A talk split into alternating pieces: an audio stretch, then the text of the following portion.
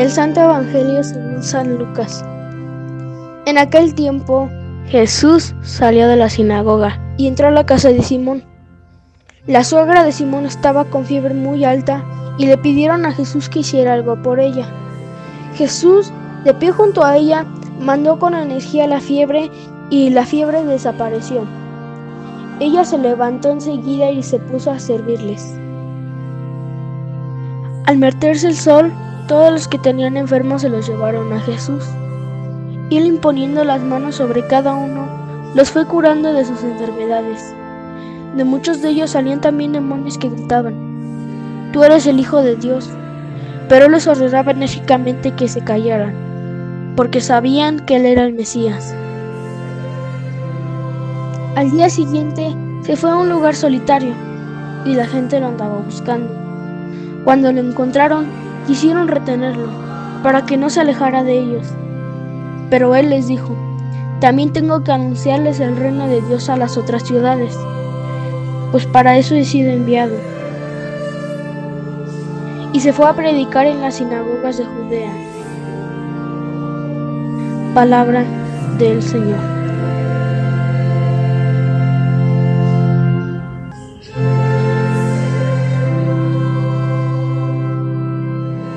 Muy buenos días hermanos en Cristo Jesús. Los evangelios narran la vida de Jesús, el Hijo de Dios, como un ser orante. Esa es una actitud muy recurrente de nuestro Señor. Y el texto que hemos escuchado lo demuestra, ya que narra a Jesús saliendo de la sinagoga. Y tengamos presente que la sinagoga es el lugar de oración para el judío.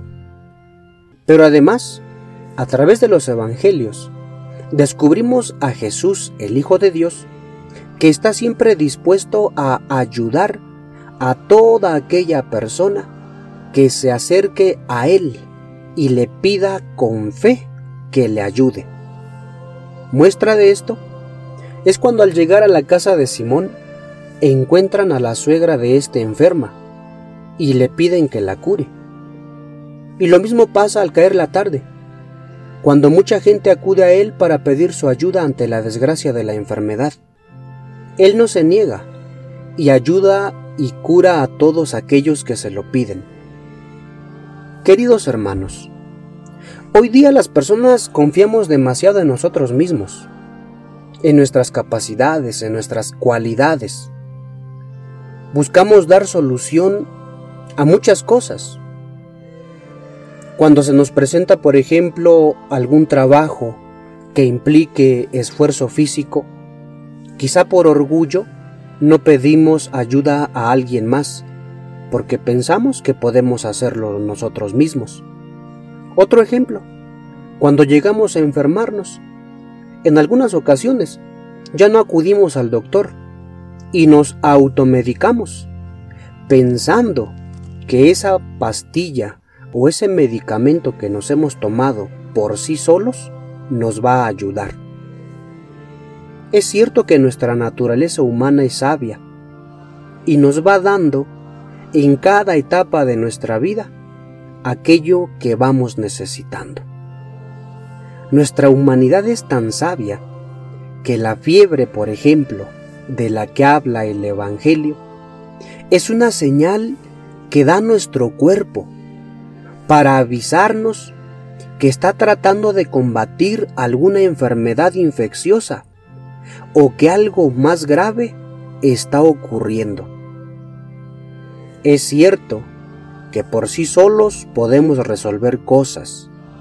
Es cierto que nuestro cuerpo, con las defensas que tiene, trata de combatir algunas enfermedades. Pero también es cierto que necesitamos de la ayuda de los demás, porque si solos podemos hacer cosas, buscando el apoyo de los demás, podemos hacer muchas más cosas y sin cansarnos. Así también, como nuestro cuerpo por sí solo trata de combatir ciertas enfermedades, también en ocasiones necesita de ayuda de algún tratamiento médico para que la enfermedad desaparezca pronto. Si entendemos que necesitamos de la ayuda de los demás, con mucha mayor razón, para nosotros que somos hombres y mujeres de fe, debemos entender que necesitamos la ayuda de Dios. El Evangelio nos enseña a pedir ayuda a Dios cuando nuestra humanidad está llegando a su límite. La suegra de Pedro tiene fiebre, es decir, desde el punto de vista humano, su cuerpo está tratando de luchar con alguna enfermedad, pero su humanidad por sí sola no puede y necesita de alguien más, necesita de ayuda para salir adelante. Es hasta que recibe ayuda divina por parte de Jesús como ella logra salir vencedora ante su enfermedad y logra ponerse de pie. Y en respuesta a esa ayuda, ella agradece sirviendo a nuestro Señor. Hermanos, pidamos a Dios que nos dé un corazón que no se canse de buscarlo, para que no nos encerremos en nosotros mismos y aprendamos a confiar en los demás, pero sobre todo, abrirnos al amor de Dios y a confiar plenamente en Él.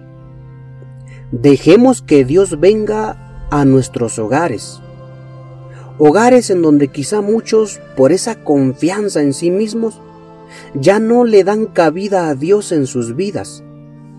Dejemos que Dios se acerque a nosotros en estos tiempos difíciles. Pongamos nuestra humanidad en las manos de Dios y que sea Él el que actúe en nosotros. Y experimentando esa cercanía y ese amor, nosotros nos convirtamos en servidores de los demás, como muestra de agradecimiento por lo que Dios ha hecho en nosotros. Que así sea.